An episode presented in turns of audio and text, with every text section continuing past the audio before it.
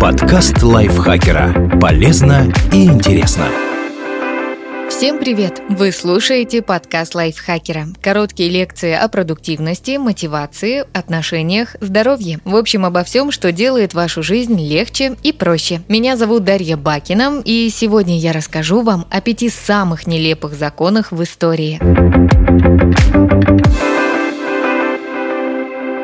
Закон о запрете женского плача на похоронах. Римская республика, 449 год до нашей эры. До 449 года до нашей эры женщинам, в отличие от мужчин, проливать слезы не только не возбранялось, но и настоятельно предписывалось. Чем больше рыдающих римлянок было на похоронах, тем более уважаемым человеком считался покойник. Когда погребали важных шишек, родственники нанимали профессиональных плакальщиц для имиджа. Эти дамочки орали и истерили на латыни и расцарапывали себе лица, показывая уважение к статусу умершего. Профессия плакальщицы стала довольно популярной. Во-первых, в Риме было не очень с правами женщины трудоустройства, и для некоторых такое занятие было единственным способом заработать. Во-вторых, был спрос. Моду на плакальщиц римляне переняли у греков. Но к 449 году до нашей эры плакальщицы, превращавшие каждые похороны в балаган, так достали римлян, что те внесли в законы 12 таблиц, это первый и главный источник права Древнего Рима, указ указ о запрете женских слез на похоронах. Запрет распространялся на всех женщин, не обязательно профессионалок. Конечно, соблюдался он плохо, потому что каждую расплакавшуюся родственницу не вычислишь. Да и у правоохранительных органов Рима были занятия поважнее. Тем не менее, закон о запрете плача на похоронах просуществовал, видимо, до 27 года до нашей эры, а там и 12 таблиц отменили, и республику на империю поменяли.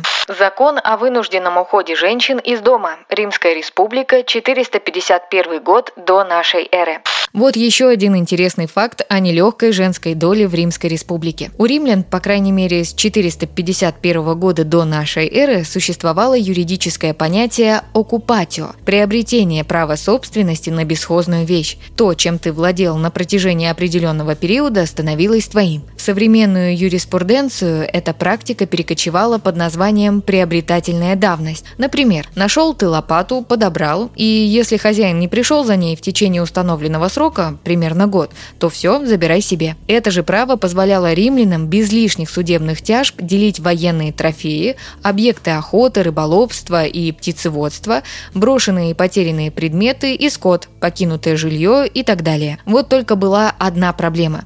На женщин оккупатио тоже распространялось, потому что они в Римской республике голосовать не могли и гражданами не считались, хотя и пользовались определенной свободой. Поэтому, когда женщина сожительствовала с мужчиной в его доме, это важно, в течение года она становилась его супругой и собственностью. Однако в законах 12 таблиц упоминалась лазейка. Любая женщина, которая не хочет, чтобы ее брал в жены мужчина, должна отсутствовать три ночи подряд каждый год в его доме и таким образом ежегодно прерывать право собственности. То есть женщина ночевала три ночи подряд не дома, счетчик сбрасывался, и она снова становилась свободным человеком, а не принадлежностью мужа. Позже римское право все-таки пошло на уступки женщинам, и юристы добавили в закон такие полезные вещи, как развод, раздел имущества и брачный договор. Это привело к тому, что римляне стали реже жениться. Сам закон действовал до 27 года до нашей эры. Закон, запрещающий притворяться ведьмой. Англия, 1736 год.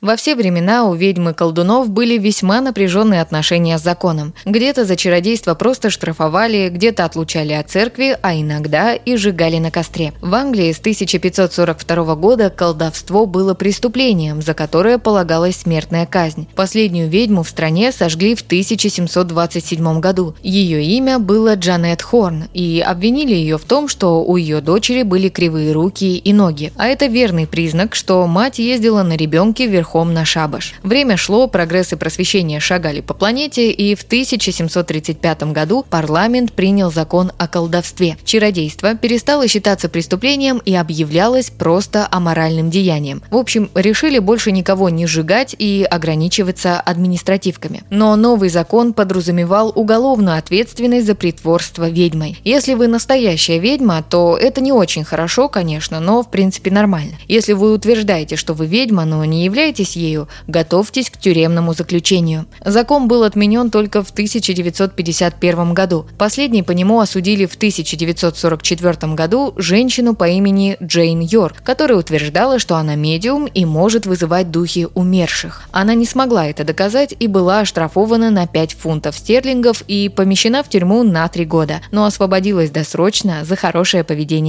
Закон об уплате налога на окна. Англия, 1696 год.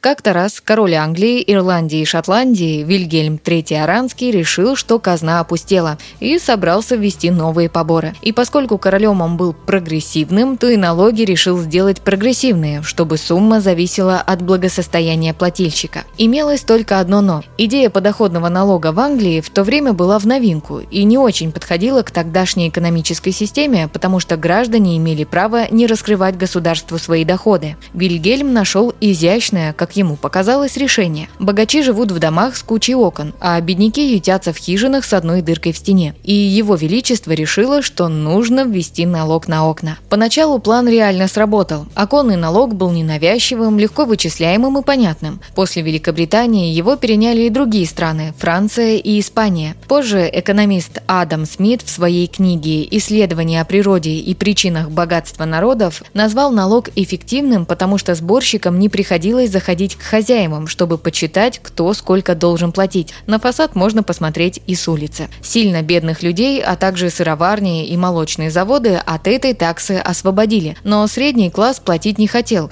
и обзывал оконную подать налогом на свет и воздух. Люди начали попросту замуровывать окна в своих домах, чтобы сэкономить, а новые здания и вовсе строить без окон. Естественно, все это плохо сказалось на благополучии городских жителей. Они стали страдать от нехватки свежего воздуха и солнца солнечного света. В помещениях выросла сырость. Только в 1851 году налог был отменен. Именно из-за него в Великобритании так много зданий с окнами, заложенными кирпичом. Закон о запрете футбола. Англия, 1540 год.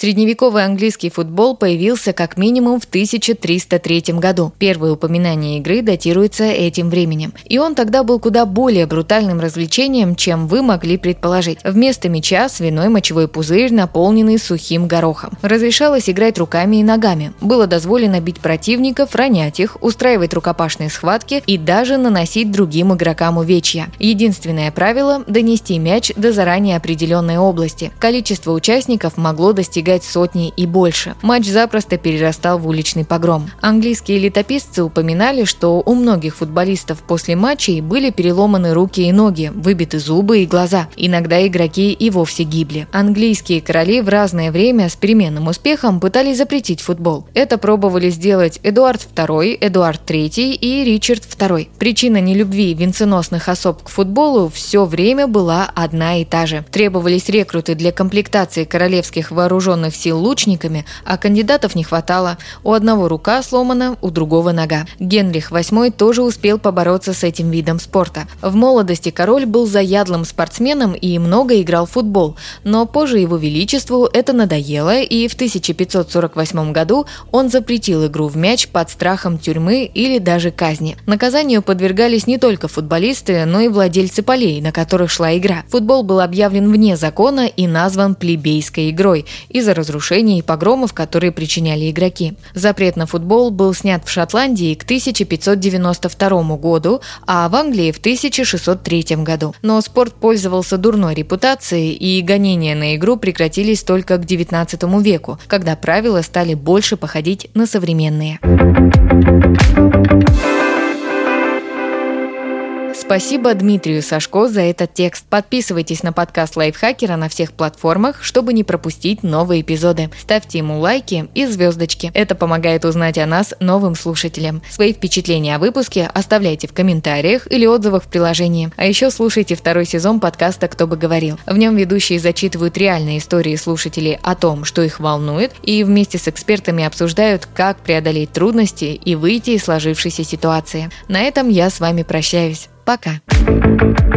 Подкаст лайфхакера. Полезно и интересно.